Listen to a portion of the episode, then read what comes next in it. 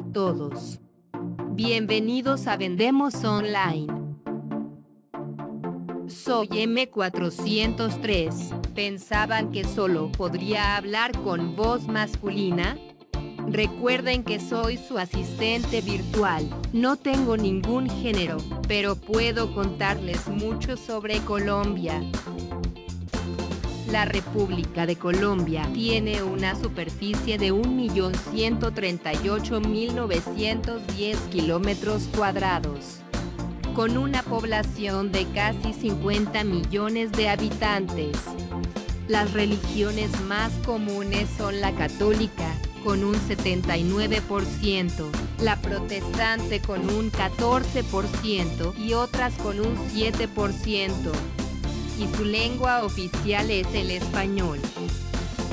Existe una brecha muy grande en el acceso a Internet en zonas rurales, donde apenas uno de cada tres habitantes tiene acceso a la red, respecto a las áreas metropolitanas, siendo dos de cada tres quienes pueden navegar en la web.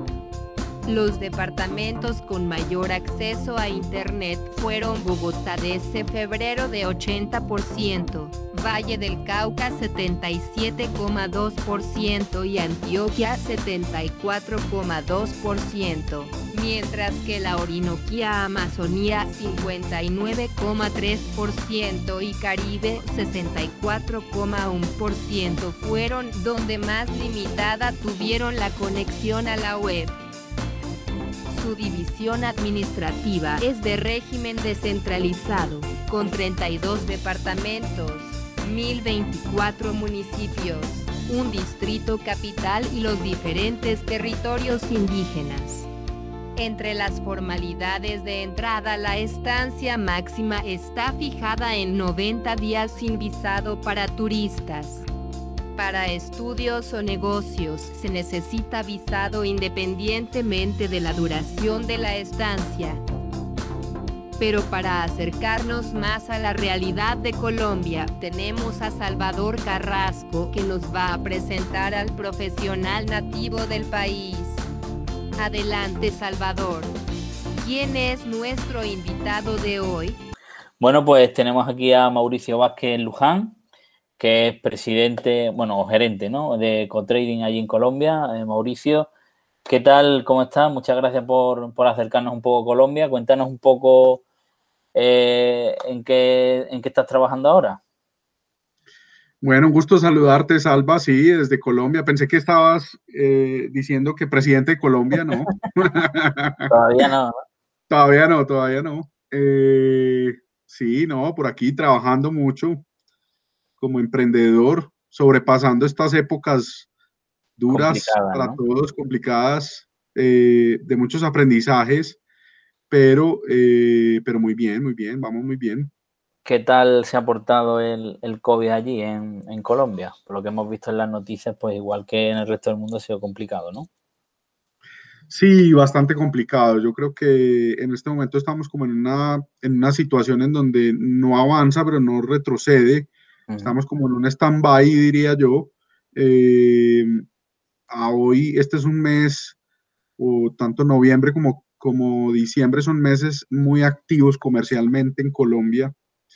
Entonces, eh, llevamos un año donde la economía había, ha, estado bastante aporreada y estos meses eh, la gente está desbordada tratando de, de capturar algo de dinero. entonces, las calles están eh, llenas, centros comerciales, bueno, hay, como esa sensación comercial activa importante. Yo creo que las compañías están tratando de, de las compañías y las personas, ¿no? De, de tratar de cerrar un, año en lo posible medianamente bien para poder que, que, que, empecemos el otro año viendo a ver cómo, cómo sale la cosa. Al menos ya la, la, la vacuna viene, ¿no? Bueno, eso esperamos, ¿no? Que esté próxima ya el, la solución, ¿no? Bueno, para, para los, los oyentes y, videntes que no, que no conozcan, no tengan la oportunidad de conocer el maravilloso país en el que vive, eh, cuéntanos un poco de, de Colombia, es decir, las ciudades más importantes que desde aquí en Europa conocemos, pues son principalmente Bogotá, que es la capital, ¿no? Y Medellín, que bueno, igual muchos de los, de los que nos siguen, pues la asocian siempre a, estas películas y series, ¿no? De, de, algunos temas más escabrosos, pero sí que es verdad que Medellín es un, un punto de empresarial bastante importante, ¿no? Allí en el país. Sí, no, esto es, esto es un país que, que, está todo por, por hacer, todo por construir, eh, que cambió la historia completamente. Eh, pues que habrá todavía personas que, que, disfruten ver series y este tipo, pero para nosotros es una página ya del libro que pasamos. Eh, creemos que nuestra raza, cultura, nuestra gente es mucho más que eso, entonces mm, no me desgastaría mucho hablando de, del pasado, yo creo que aquí es, repito, todo por construir, las ciudades principales, como tú dices, son Bogotá, la capital, eh, yo diría que unos 9 millones de habitantes, el país tiene 50, eh, Medellín está entre 4 y 5, está Cali, está Cartagena, eh, Barranquilla. este es un país que, Barranquilla, sí, este es un país que, pues cuando uno lo vende a nivel internacional, eh, yo te describo un poco lo que yo digo, digo que es un país que tiene eh, dos entradas del mar importantísimas, la parte del Atlántico, el Pacífico, lo que lo convierte como un hub de negocios a nivel región. es un país supremamente, pues, rico en, en términos de mm, de, recursos naturales. Eh, uno a, pocos, a pocas horas pues en, coche puede llegar a, unos sitios impresionantes, eh, cascadas, desiertos, eh, no sé, nieve, selva, bosque, etcétera. Pues digamos que ahí es, es, el gran atractivo que tiene Colombia en ese sentido. Eh, la gente es muy pujante. Aquí en general el colombiano promedio le, le gusta el, el, negocio, le gusta la venta, le gusta el, el venderse como, como país, como cultura. Eh, yo creo que eso es un, un, poco lo que somos, ¿no? Y obviamente eh, somos pequeñitos en, en términos de, de, yo diría como de edad, ¿no? Todavía somos una, una cultura en, crecimiento, no tenemos tantos años de historia como ustedes, eh, y eso, y eso nos, nos deja que todavía estamos en, en unos caminos de aprendizaje importantes. Bueno, de hecho, Colombia está tan en crecimiento que, si me equivoco, me corrige, en los últimos años, de luego, no ha parado de crecer eh, como población, porque de hecho ya supera en, habitantes, creo, a, países como España, por ejemplo, ¿no? Creo que soy unos 50 millones, ¿no? Sí, ¿España está en cuánto? Creo que son 45, 47, siempre baila un poco la, la, cifra, ¿no? Depende de... Sí, Ahora, desgraciadamente, igual después del COVID serán menos, pero bueno. Eh, así es, así es. la población mundial en general, sí. Sí, no, yo creo que, que, que hemos venido creciendo también porque Colombia cada vez más, digamos que está buscando hacerse camino en Latinoamérica como un país importante. Eh, tenemos también inmigración eh, importante venezolana eh, que han llegado y se han acogido muy bien, gente muy trabajadora. Y, bueno, yo me sorprendo sobre todo la parte de infraestructura, cómo crece todos los, todos los años. Yo soy del corte de positivo, no de crítica, eh, no de queja. Eh, yo creo que bien o mal, habiendo corrupción hasta en Suiza. Eh, hasta en Japón, ¿no? Aquí, hasta en Japón, aquí, aquí se ven cosas grandes se ve, se ve evolución, no estamos quedándonos atrás.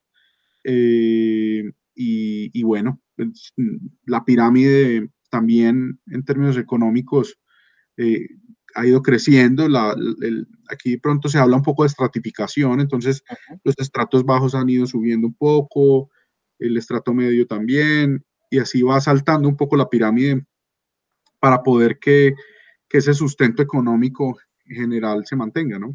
Y, esa progresión, eh, que entiendo que como en todos los países, ¿no? Eh, el COVID o la COVID, ¿no? Se ha cebado más en todos los países con los más eh, vulnerables.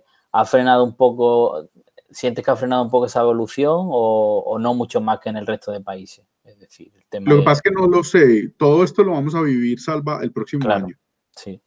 a hoy a hoy la gente trató de sobrevivir, entender, entender qué estaba pasando, eh, tener aprendizajes internos sobre lo que en la vida es realmente importante, sobre de pronto entender que llenarse los, bolsillos de dinero y acumular cosas para uno poder perder la vida en cuestión de un segundo no, no tiene mucho sentido, en que pasamos un tiempo pues eh, invalorable, pues yo no sabría ponerle valor a eso con la familia, viendo crecer los hijos en muchos casos, eh, disfrutando de la naturaleza, eh, o sea, cambiando completamente, volviendo a lo básico, yo diría que, que los efectos económicos sí los vamos a vivir todos y, y un poco el, lo llamamos el coletazo se va a ver el otro año.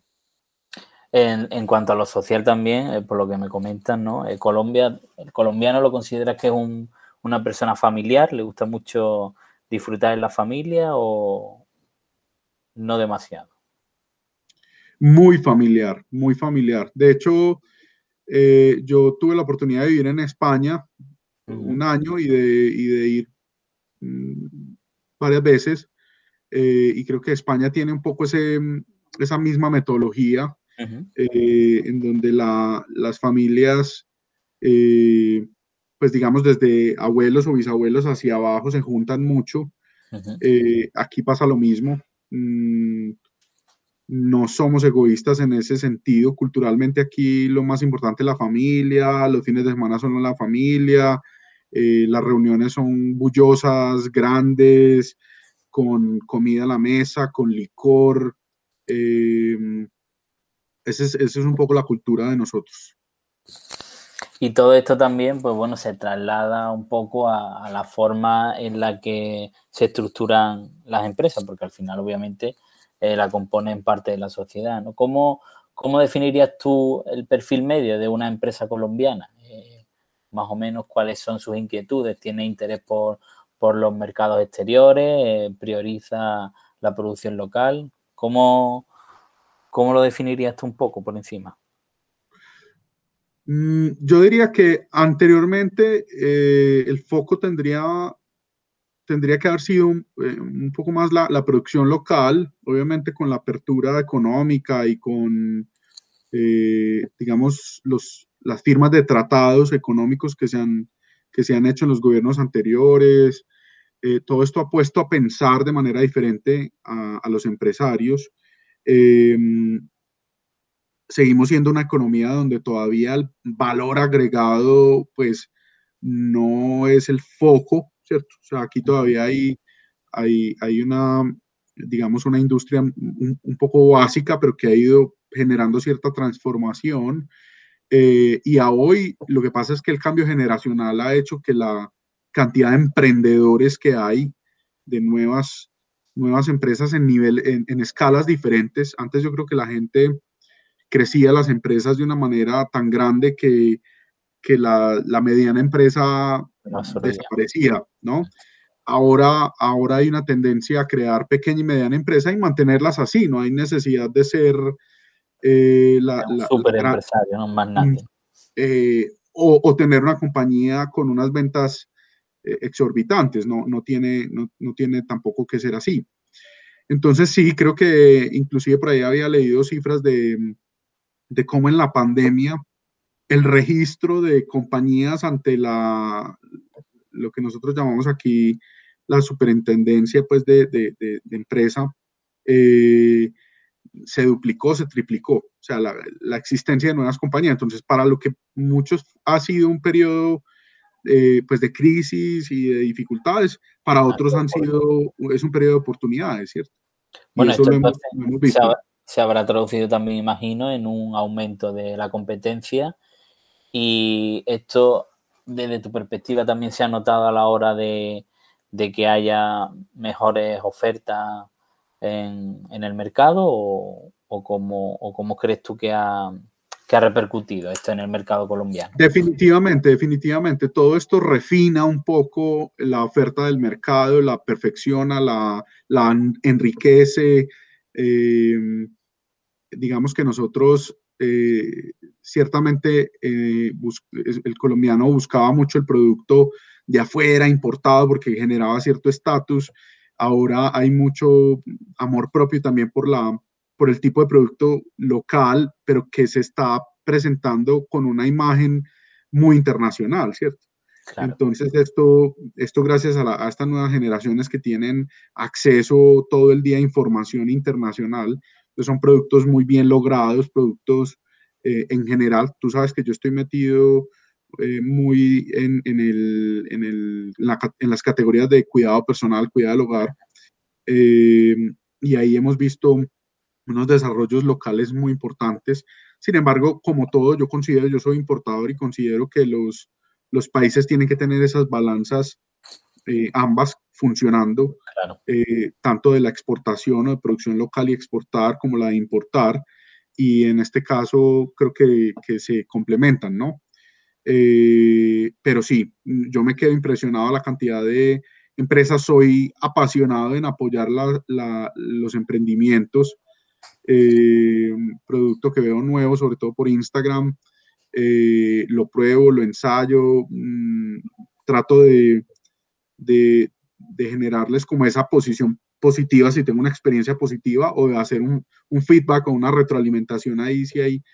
Pero me encanta apoyar ese, mm, ese ambiente emprendedor porque eso es lo que me gusta, me apasiona. Claro, en cualquier caso, Mauricio, tú tienes un poco la deformación profesional en eso, ¿no? Pero el, resto de la población, ¿crees que también es, también curiosa con, con los productos de fuera? Sí, yo creo que, ha, sido, ha, sido un, ha sido un ejercicio eh, muy de la generación, de, mm. de, la transformación que se ha, se ha vivido hoy en día en, en, estas generaciones.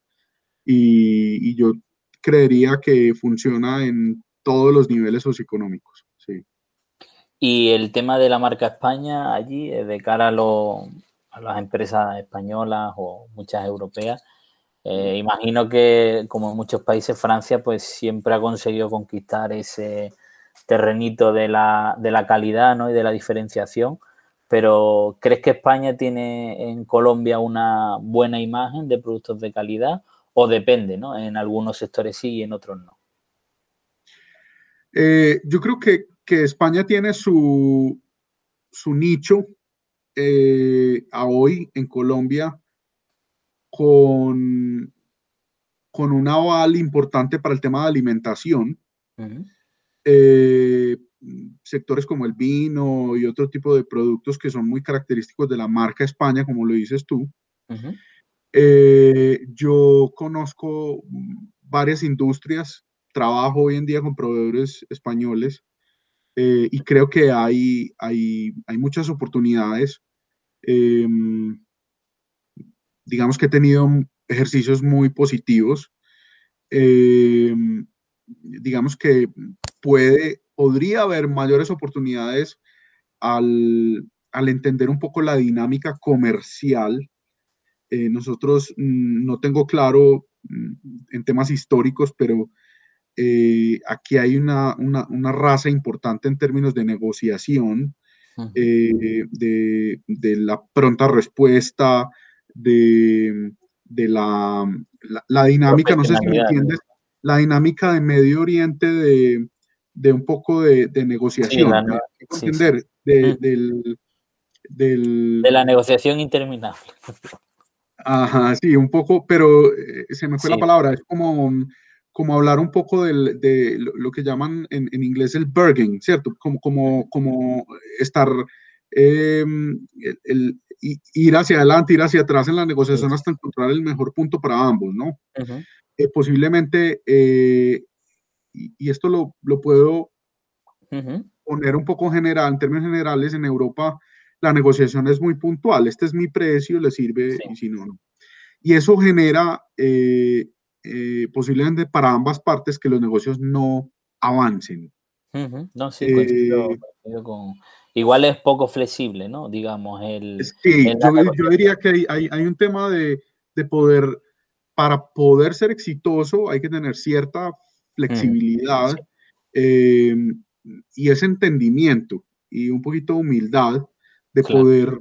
Eh, de poder saber que no te van a cerrar el negocio de entrada porque soy español o porque soy francés o porque soy alemán, y que, y que tengo que, que, lucharme el negocio y, y trabajarlo y, y, prestar mi mejor servicio y mostrar mi mejor cara y, y, responder cuantas veces me hagan la misma pregunta. Culturalmente pasa, lo he vivido personalmente mucho, como em, empresas dicen, ok, no, no trabajo más contigo y punto. Entonces, bueno, de hecho, además tú, tú has negociado con, muchas empresas de muchos países, con lo cual tienes ese, ese bagaje y ese expertise de, poder un poco contrastar eh, las diferentes perspectivas que tienen eh, empresas de una cultura y de otra, ¿no? Entonces, creo que desde luego te da cierta autoridad, ¿no? También poder hacer esa afirmación.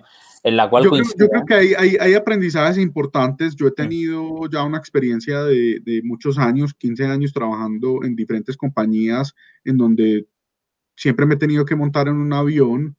Entonces he, tenido la fortuna de, de, ir captando ese feeling de, del tipo de, sobre todo cultural, de, muchos países. mucho tiempo trabajé en Centroamérica, en el Caribe, Estados Unidos, países vecinos, Ecuador, Venezuela, eh, con Europa, con Turquía hemos estado muy, muy involucrados, eh, con China y uno con Estados Unidos, ah bueno, lo dije, con Estados Unidos también. Entonces uno logra entender un poquito ese, ese approach que tiene cada uno o ese acercamiento que tiene cada uno hacia la negociación. Eh, Ahora, el, el, interés que ha despertado Colombia a nivel de negocios es sorprendente porque mm, esa misma pregunta me la han hecho muchas veces eh, y hay un interés importante por hacer negocios con Colombia. Yo creo que, que el, interés se da porque hay compañías muy serias, porque aquí hay un, digamos, como, como una cultura frente al pago importante. Nos gusta pagar, nos gusta eh, cumplir la palabra, eh, somos gente de, negocios muy de palabra, eh, ya obviamente hay unas generaciones nuevas muy preparadas, gente estudiada en Estados Unidos, en Europa, eh, con varios idiomas, que permite que los negocios fluctúen mucho.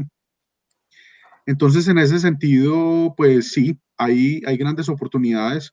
yo, yo, yo creería y, y dejaría un mensaje de entendimiento cultural siempre, siempre es importante ese feeling cultural eh, porque, eh, digamos, de una manera mm, dura me, ha tocado eh, cambiar un poco el chip de pensar que los negocios son transacciones a, decir es que los negocios son personas.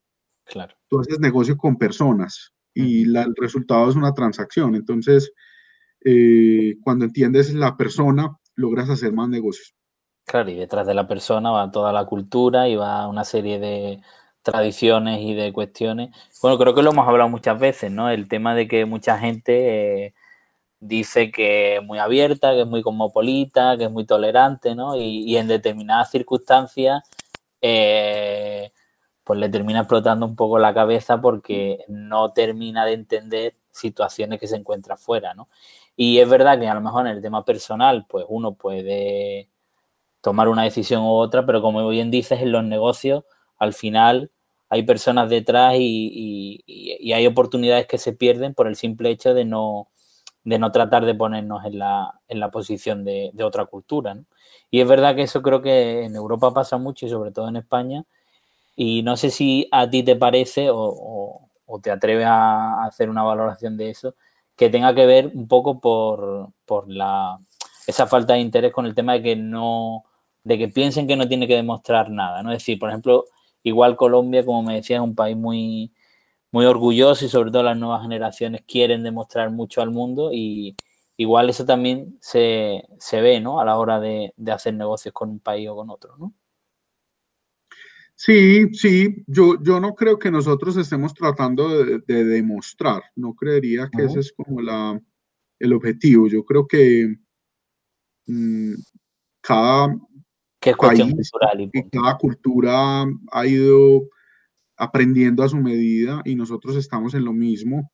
Em, yo insisto que eh, culturalmente, así como nosotros tenemos que entender eh, aquí en este caso la cultura en España, eh, tiene que pasar de la, de, la, otra parte también.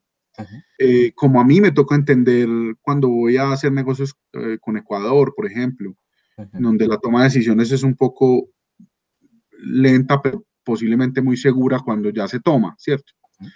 Eh, entonces, digamos que eso, eh, eso, eso depende, ¿no? Depende, pero si tú me preguntas en, en, puntualmente en, términos de, feeling, ¿qué he sentido yo con, con proveedores e, europeos o de España puntualmente? Es que eh, falta eh, o digamos, podrían tener un poco más de paciencia en, poder desarrollar esos, esos negocios con, Latinoamérica.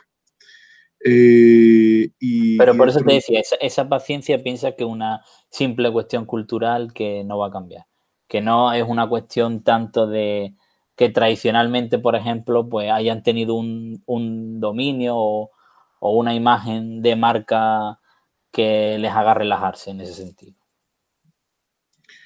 No, no, no, no. Yo creo que, es un tema de entendimiento. de entendimiento y de, de mucho seguimiento, pues. Eh, no sé, eh, nunca he tenido como esa eh, oportunidad de trabajar en España, ¿cierto? Sin embargo, yo creería que hablando comercialmente, y hay estadísticas donde el 60, 70% de los negocios se pierden por falta de seguimiento. Yo creería que ahí eh, hay, hay un, gran punto que es un común denominador y ya no tiene que ver con la cultura y es, es con esa manera de, de, de insistir, persistir y no desistir frente a los negocios. Y te puedo decir culturas con, la, con las cuales he tenido excelentes relaciones como la turca, donde, donde mm, son muy exitosos comercialmente por tener esas características en su estilo de negociación, la persistencia. ¿Ok?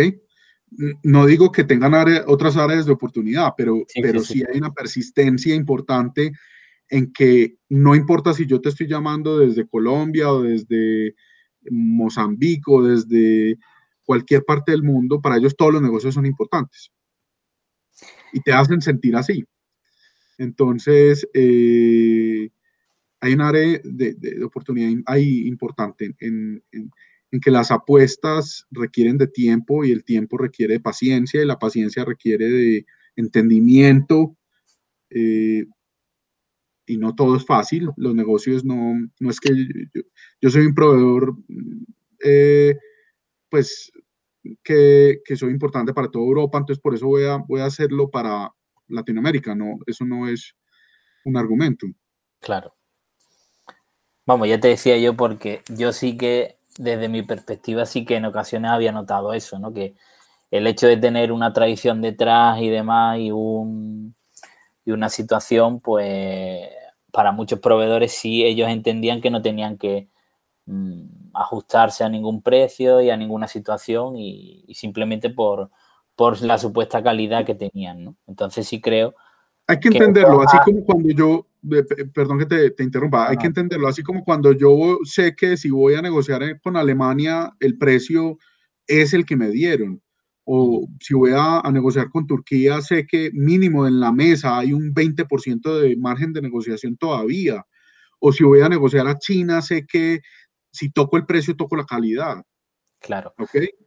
Pero como tú bien decías, eh, una cosa es que tú desde Colombia acudas a, a, un proveedor de España para una cuestión puntual en España y otra muy distinta, que empresas españolas quieran vender en Colombia con esa misma mentalidad, ¿no? que, que, es lo que tú decías, ¿no? que tienen que adaptarse y no pueden pensar que eh, toda esa tradición que tengan de años produciendo con una calidad supuesta ya sea eh, un plebiscito de que allí eh, pues tienen que adaptarse a, a, todo lo que ellos impongan. ¿no?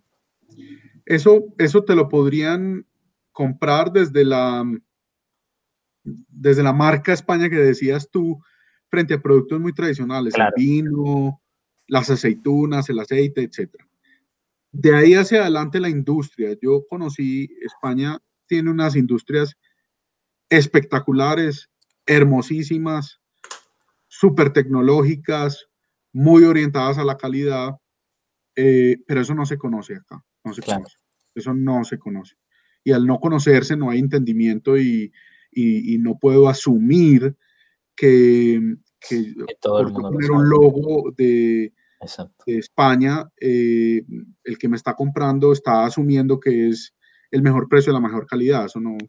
Claro. Entonces, eh, yo creo que hay que partir de ahí un poco de bajarnos un, en, ese, eh, en, en, ese, en ese momento de la negociación a vender realmente, a hacer, eh, a buscar ese valor agregado a nuestro producto para poderlo, pues, como, como vender, ¿no? O poderlo posicionar en la mente de ese comprador. Eh, cuando vamos con el approach de, de, esto viene de Europa, esto viene de España, eh, posiblemente no, no, estás generando un impacto. Y, y, me parece bastante curiosa tu pregunta, porque la, la, me la han hecho dos proveedores españoles. Eh, es más, me pidieron el permiso de, de poner el logo de España en, en, algunas etiquetas y yo les explicaba que, que eso puede generar un valor para ciertas categorías, pero claro. para otras no tiene claro. valor alguno. Entonces, eh, no, el logo es el logo. Lo importante es lo que hagas detrás de tu relación comercial. Claro. Eh, y, y, no desconocer las posibilidades que hay de compra a nivel internacional. Entonces, España es un, un país que produce muy, buen, muy, muy, muy buena calidad, eh, tiene buenos productos. Eh, yo he visto que cada vez, o los proveedores con los que yo trabajo, cuando se flexibilizan, los negocios cierran, se cierran. Uh -huh. Cuando no, eh, se pierden. Digamos, se pierden, hay, hay lentitud en la respuesta, hay, hay un poco de, eh, como la toma de decisiones está muy, como muy verticalizada, entonces hay que, la, es, muy, es muy lenta la toma de decisiones, entonces eh, se pierden los negocios. Pero cuando yo he encontrado partners eh, en donde cogen la dinámica comercial de nosotros, en donde entienden que hay, hay que negociar, hay que negociar. No es que el precio que das ese, ese es, no, hay que negociar. Un colombiano siempre va a pensar que detrás del precio que le pusiste hay un, un gap de negociación. Siempre, siempre. Entonces, eh, ahí hemos logrado cosas exitosas. Y la marca España servirá para lo que tú representes como, como históricamente como país, pero, pero para productos claro. de innovación, de com comercio en general, no necesariamente sea un, un plus que, que, el consumidor pague claro. por él. Realmente si lo que quiere una empresa es que sea reconocida en Colombia o en cualquier otro país, lo primero sería introducirse, ¿no? Y que una vez que tengan ya un cierto conocimiento de la empresa en el mercado, ya a partir de ahí sí que pueda tener su, marca, ¿no? Su concepto de marca, una importancia en el mercado, no no como, como decimos, ¿no? El simple hecho de, de, de tener una nacionalidad o, una calidad supuesta en el país de origen va, va, a tener ese reflejo luego en las ventas en, y en el reconocimiento en otros mercados. Correcto, así es.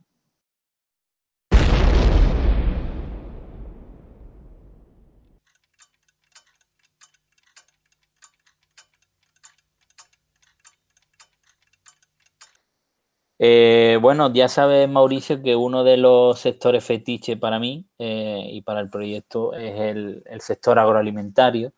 todo el tema de la gastronomía y demás ocupa mucho en, cada país, forma parte intrínseca de la, cultura.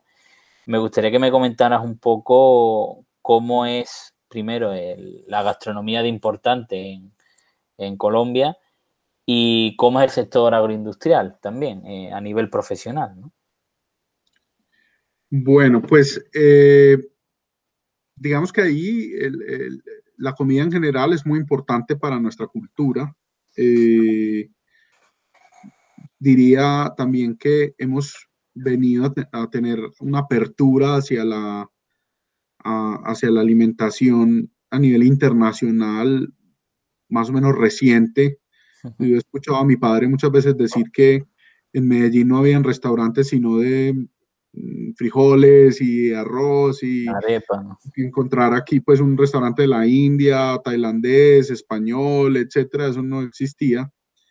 Em, eh, pero sí hay una apertura bastante a la gastronomía internacional.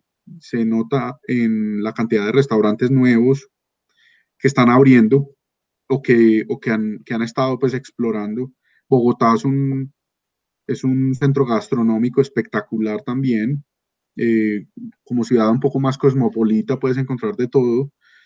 Y bueno, eh, en términos de industria no es mi fuerte, no lo conozco muy bien. Sé que, mm, pues que, que, claro, aquí, aquí, hay, aquí hay de todo. Eh, mm, se, produce, se produce mucho. Nosotros de agro somos muy fuertes, sobre todo para abastecer el mercado nacional. Eh, pero sí es importante. Si tu pregunta es si eso es importante para nuestra cultura, es muy importante. ¿Y entenderías que hay entonces oportunidades mm, significativas y que sean rentables de empresas españolas allí en Colombia o crees que el mercado está cubierto? Indiscutiblemente no he oído la primera persona que visite España y que diga que la comida no le gustó. O sea, es, eh, es siempre un común denominador de las personas que van a España a decir que se come delicioso. Y yo me sueño eh, las tapas y me sueño las la paella y me sueño el arroz y me sueño el, eh, los mariscos y, la comida del norte. Y, bueno, todo realmente me encantó. Entonces yo creería que sí hay mucha afinidad a nivel culinario con Colombia, muchísima afinidad. Eh, ahora, eh, en términos comerciales, yo te puedo decir que hay, hay ejercicios eh, bastante sorprendentes y te los voy a poner así en la mesa. el vino hace 20 años era, no era un, un, artículo de consumo masivo. El vino era muy exclusivo, era muy... de la élite, ¿no? Eh, y no solo eso, eh, puede ser muy de momentos eh, exclusivos también, el alcance, los precios, etcétera. Nosotros tenemos aquí pues muy buena apertura a vinos chilenos y, argentinos. Entonces, europeos no se conocían tampoco, era, eso ya sí era muy nicho. Ahora visita hoy un retail, un supermercado en Colombia y vas a encontrar que la sección de vinos ahora es muy grande y muy importante. referencia. Y en la, en la mesa de los colombianos hay vino hoy. Entonces, eh, muy de la mano de lo que sé, te cuento de, de, los discounters con los que trabajo hoy, de este sector en retail, em, se, ha, se, ha, visto, hemos, hemos tenido ejercicios, personalmente lo hablo por conocimiento de causa, como las aceitunas, como los tomates secos, que no estaban dentro de la gastronomía colombiana para nada, eh, en donde hoy se han masificado de una manera absurda, eh, en donde también tenía ese pensamiento que era de élite o de, y eso no es verdad, no, hay nada más sencillo que una aceituna, pero, pero más delicioso. Entonces, em, yo diría que, eh, que, que, hay que desmitificar todos esos Mm, mm, o sea, entendiendo desde el fondo que hay, hay, hay una gran, eh, digamos, como, como hay, hay, hay, muy buena aceptación de la comida en España por parte de los colombianos, eh, hay muchos productos que, que, se podrían traer a Colombia y comercializar masivamente. ¿Y serías capaz de darle una explicación a ese cambio que ha habido en la, en la cultura con respecto a productos como la aceituna más? Lo digo por empresas en los que entiendan que ahora mismo, por ejemplo, su producto pues no está instaurado en el, en el día a día de, de un colombiano pero diga, bueno, pues si lo ha conseguido el vino o la aceituna o los tomates secos, eh, ¿cómo podría hacerlo mi producto? Entonces, ¿le daría alguna explicación a ese cambio que, se ha hecho en cuanto al vino, por ejemplo, de que haya tantísima referencia ahora y sea tan común verlo en una mesa en Colombia? Claro, gran parte es la, apertura económica, eh, gran parte es el acceso a la información gran parte es eh, las posibilidades de viaje que se, que se empezaron a generar. Eh, hace 20 años también viajar a Europa, Salva era algo que muy pocas personas lo podían hacer. Era mucho dinero el que había que pagar para montarse en un avión. Hoy no, hoy no. gran parte es un poco, digamos, ese acercamiento a la historia europea también. Eh, y, yo creo que, así se van generando esas, eh, esos vínculos con, los productos. Eh, el, vino, pues el vino es por excelencia, yo diría que, que es lo más histórico que hay en, el mundo. Encontrarás vino en, todo, en, todos los países. Sí, sí.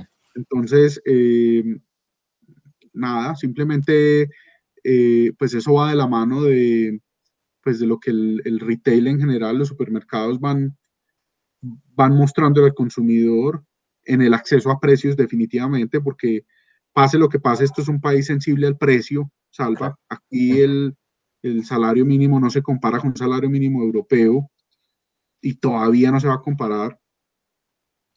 Eh, entonces, no, mm, pues no puedes desagregar un salario de estos a, lo que pueden consumir en, España, siendo España, por ejemplo, un país donde la alimentación es supremamente económica, supremamente económica.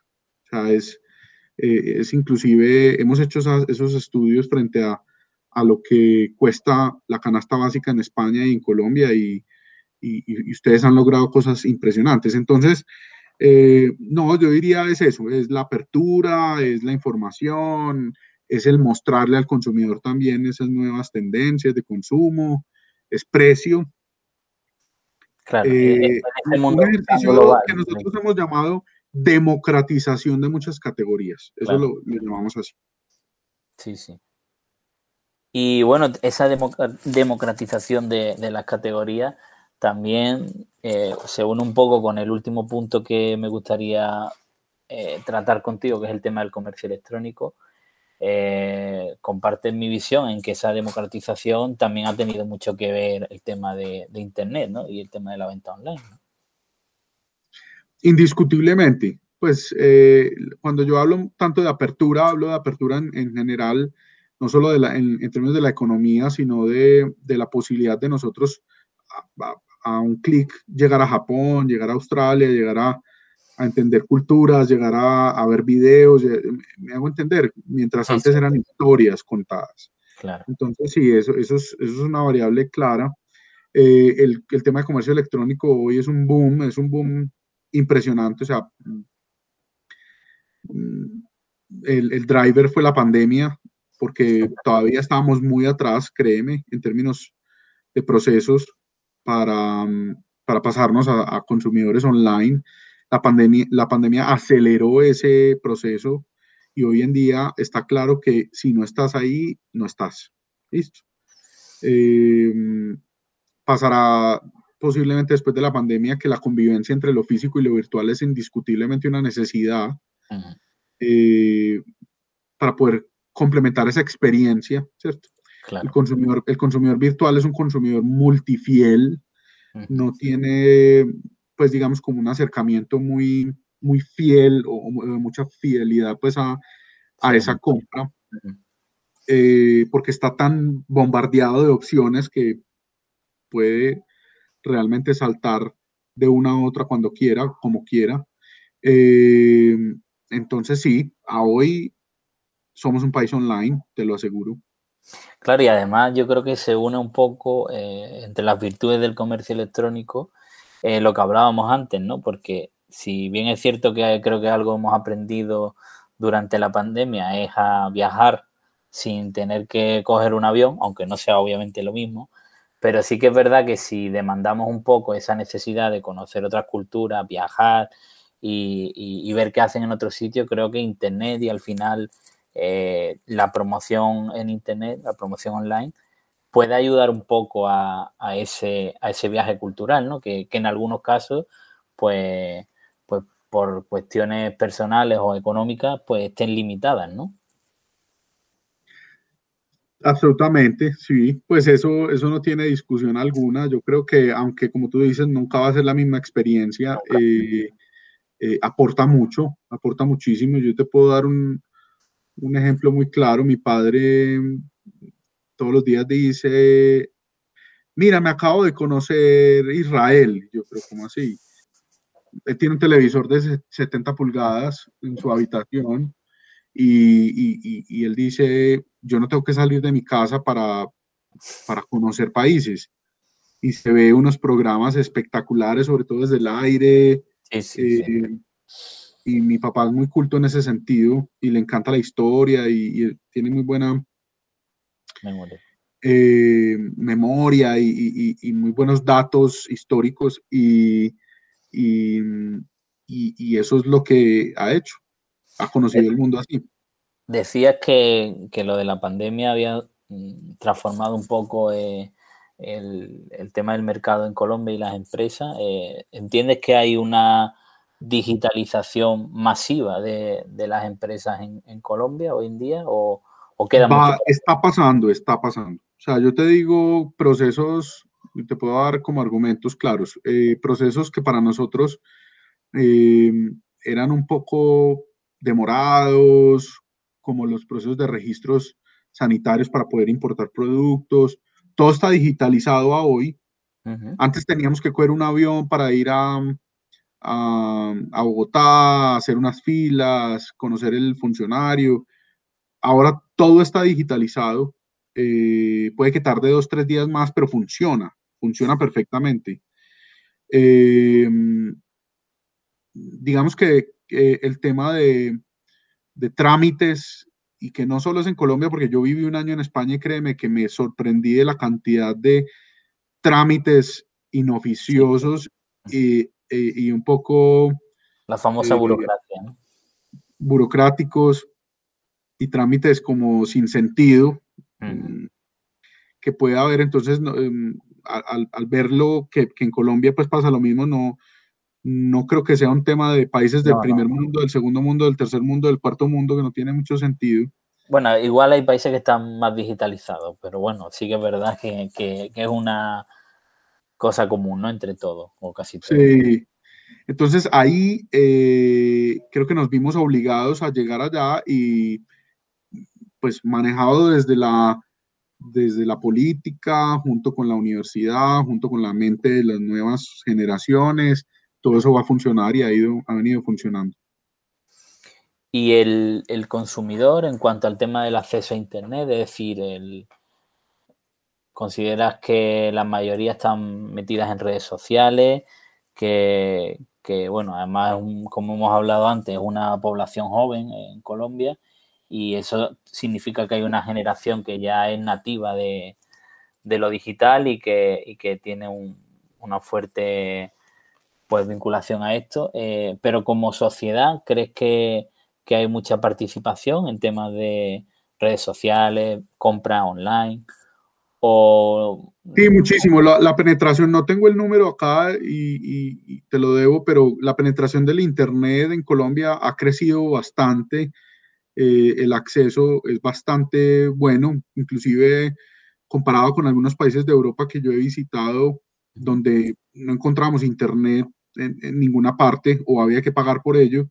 Aquí hay free eh, wifi por, mm, por todos lados. Em, no, hay mucho acceso, hay mucho acceso. a nuestro estilo, ¿no? Todavía hay acceso limitado, eh, digamos, donde mucha, gran parte de la población compra minutos, compra una hora de internet, compra 15 días de Netflix, compra, listo, es, este tipo de, de, acceso más segmentado a los, a los servicios, eh, pero los tienen. Y el tema del pago digital, eh, porque por ejemplo hablaba con, con un, un, amigo que también tenemos en común, Edu, en Perú, que me comentaba que en las propias confiterías, eh, para las personas que, que no estaban todavía familiarizadas con el tema de pago por tarjeta y demás, les permitían pagar en efectivo para que la, la confitería o desde la confitería se pagara en digital. Eh, ¿Entiendes que el tema del pago por, reembolso y el pago en metálico y demás todavía está muy metido en Colombia o cada vez hay más eh, porcentaje de la población que ya está totalmente inmerso en el pago digital? Yo creo que tú, lo que tu pregunta es más la bancarización como de los servicios y de las personas, ¿no? Mm, importante que la próxima vez me, me, prepares para estas preguntas con anterioridad para traerte los datos exactos, pero eh, yo creería que mm, a mi parecer todavía falta mucha bancarización, muchísima, hay un mercado informal importante.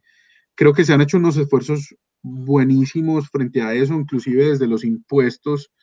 Eh, las últimas campañas de, de recaudo de impuestos fueron muy, eh, de, acceso a que las personas entiendan que, que aportar ahí, aportar impuestos es aportar a crecimiento, no, no, es, no es el típico robo o, que todo nos lo están quitando, que esto es listo, o sea, cambiemos de mentalidad y entendamos que es que la manera como todos aportamos a, a un puente, a un a una universidad, a un, hospital, a, un, a, un, a una universidad, a un colegio, eh, entonces eso ha venido cambiando y todo eso hace que la gente cada vez más, pues, digamos, eh, se meta a, esa, a, esa, esa, estructura, ¿no?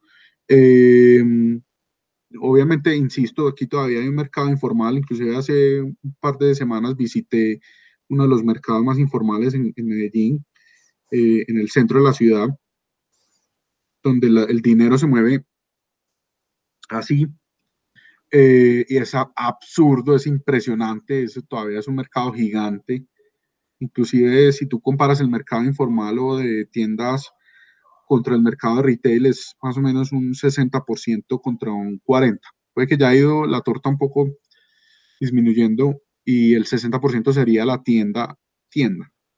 Todavía es, es muy importante. Eh, eh, también es verdad que el tema de la, de la pandemia creo que ha, acelerado todo, pero lo ha acelerado igual demasiado rápido, ¿no? Había muchas empresas que todavía no estaban preparadas y no estaban ni siquiera planificando pues lo que se le venía, Así es, así es. Yo digo que eh, esto nos hizo ponernos a pensar diferente. A mí me tocó, yo rápidamente pues aunque mi negocio es muy business to business, como de, de,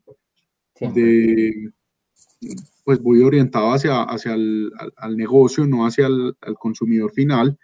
Eh, yo me había demorado en tener una, un website, en estar más, mm, con, con, mayor presencia pues en las redes.